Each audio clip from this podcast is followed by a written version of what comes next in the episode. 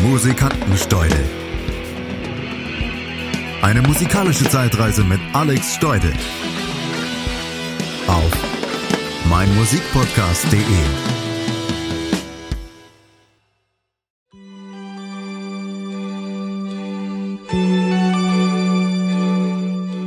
Ich war 15 und zum ersten Mal in Frankreich. Austauschprogramm. Frankreich-Austausch, das war die erste aufregende Zeit meines Lebens. Und das lag an den Franzosen. Die Franzosen in unserem Alter waren unglaublich cool. Alle viel cooler als wir unschuldigen Deutschen, die noch in Mad-Heften blätterten und Flaschendrehen super fanden und über Mofas diskutierten, wie man sie mit einer Säge dazu brachte, 35 zu fahren statt 25. Die Geschichten, die wir Deutschen aus Stuttgart uns damals auf dem Schulhof der Internationalen Schule von Ferney-Voltaire bei Genf zuraunten, hatten es in sich.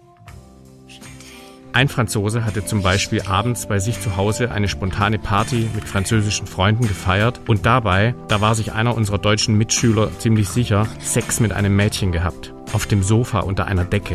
Er habe ihn sogar eingeladen, dazuzukommen. Als ich das hörte, erstarrte ich. Sowas hatte ich noch nie gehört. Diese Franzosen. Ja, ja, die Franzosen als Idole, Frankreich als Sehnsuchtsort und Lebensgefühl. La Boum, die Fete, Eltern unerwünscht, so der deutsche Titel dieses Kultfilms, hatte es damals vorgemacht. Und die einfühlsam inszenierte Pubertätskomödie mit der jungen Sophie Massot hatte einer ganzen Generation damals Anfang der 80er den Kopf verdreht. Ein zeitloser Film über die Irrungen und Wirrungen der Pubertät, so schrieb die Zeitschrift Cinema. Und ein Film, der nicht nur die Jugend für Frankreich begeisterte, sondern auch für den Walkman. Der spielt nämlich eine besondere Rolle in diesem Film und aus ihm dudelte ein Ohrwurm, der zum Welthit wurde. Dreams are my reality, the only kind of reality von Richard Sanderson.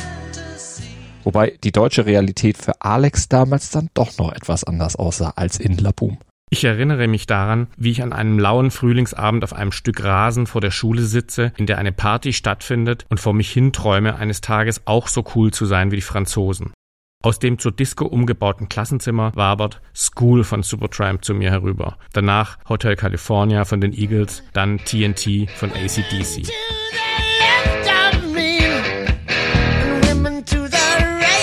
Die Franzosen flippten zu ACDC aus. Sie stellten sich im Kreis auf, legten die Arme um ihre Schultern und im beißenden Qualm ihrer Kippen schrien sie mit Heavy Metal-artig bangenden Köpfen TNT, TNT. Das war immer der Höhepunkt der Party. Und damit es mehrere Höhepunkte geben konnte, wurde das Lied eben alle halbe Stunde gespielt. Natürlich rauchten die Franzosen alle aber nicht langweilige Camels oder Marlboros wie wir Deutschen, sondern diese kleinen, braunen und verlockend bestialisch stinkende Dinger, die Biddies hießen und aussahen wie Mini-Joints. Und gekommen waren die Franzosen alle mit ihren Motorrollern. Der langsamste fuhr 60. Einfach so, ohne Säge. Und wenn du sie nach einem Helm fragtest, haben sie alle gelacht. Niemand wäre auf den Gedanken gekommen, einen Helm aufzusetzen, Anfang der 80er Jahre in Frankreich.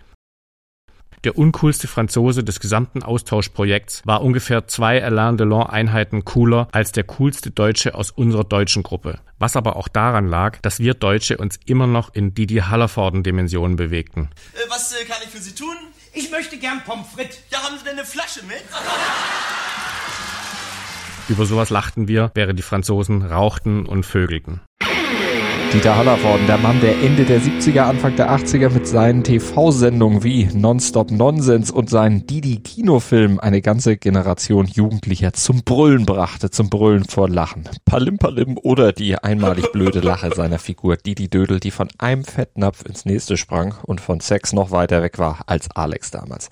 Hallervorden war in Deutschland Kult, lange bevor dieser Begriff offiziell überhaupt in die Sprache der Jugendlichen eingeführt wurde.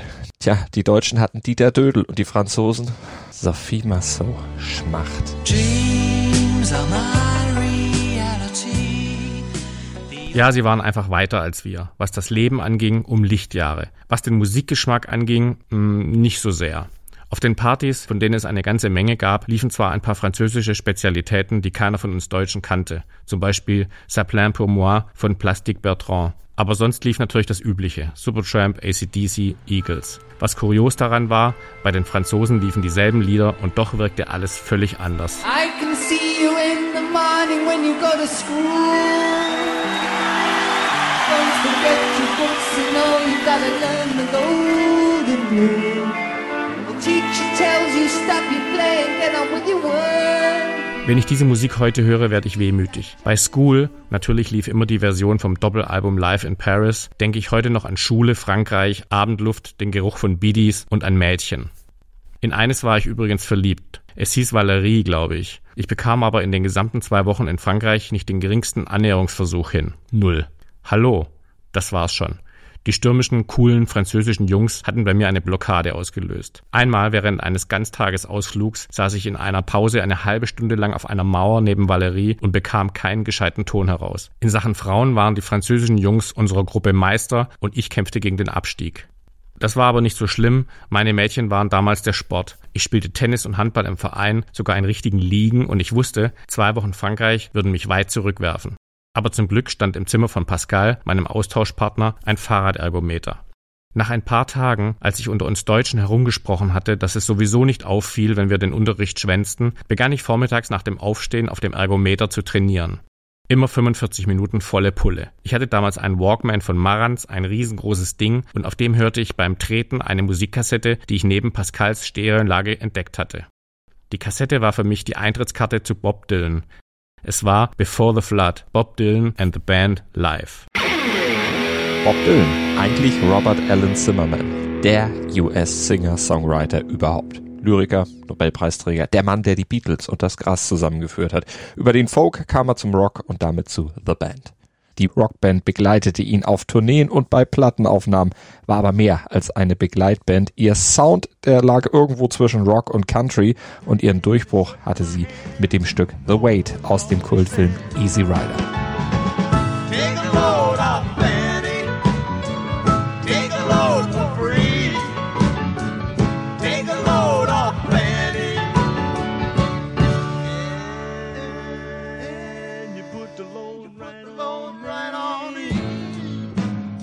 Doch wie die meisten Bands der 60er wurde auch The Band später von Streitigkeiten zermürbt. Die Drogen- und Alkoholexzesse ihrer Mitglieder um Levon Helm und Ronnie Hawkins, die taten ihr Übriges. Sie lösten sich auf. Und ihr Abschiedskonzert mit gigantischem Gäste-Line-Up wurde von Martin Scorsese für den Dokumentarfilm The Last Waltz cineastisch in Szene gesetzt. Bob Dylan, schwierig wie er war und ist, hatte übrigens bis zuletzt zu verhindern versucht, dass das Konzert überhaupt gefilmt wurde. Bob Dylan war mir zwar ein Begriff, aber so richtig aufgefallen war er mir bis dahin nicht. Er näselte unter meinem Radar. Als ich die Musik beim Treten hörte, änderte sich das schlagartig. Es war so gut, dass ich vergaß, dass mir der Schweiß herunterlief. Erstaunlicherweise kannte ich sogar einen Teil der Lieder oder der Melodien und auf Walkman wirkten sie damals sowieso alle noch berauschender.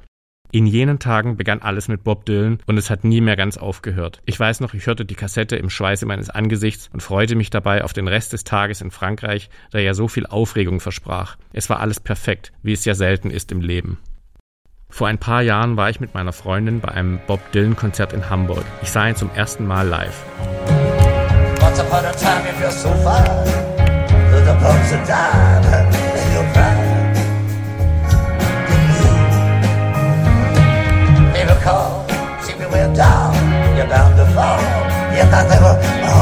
Es war gut, nur spielte da eben kein Rebell mehr.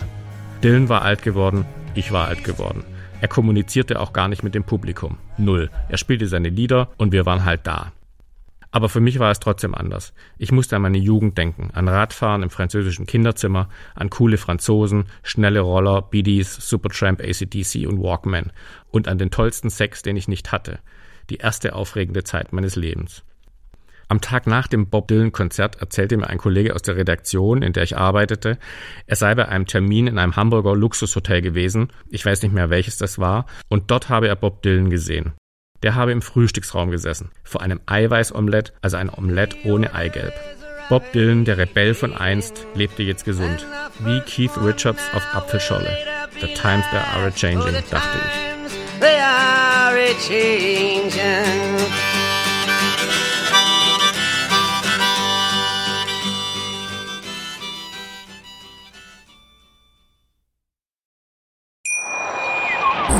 Wie baut man eine harmonische Beziehung zu seinem Hund auf? Puh, gar nicht so leicht. Und deshalb frage ich nach, wie es anderen Hundeeltern gelingt, beziehungsweise wie die daran arbeiten. Bei Iswas Dog reden wir dann drüber. Alle 14 Tage neu mit mir, Malte Asmus und unserer Expertin für eine harmonische Mensch-Hund-Beziehung, Melanie Lippisch. Iswas Dog? Mit Malte Asmus. Überall, wo es Podcasts gibt.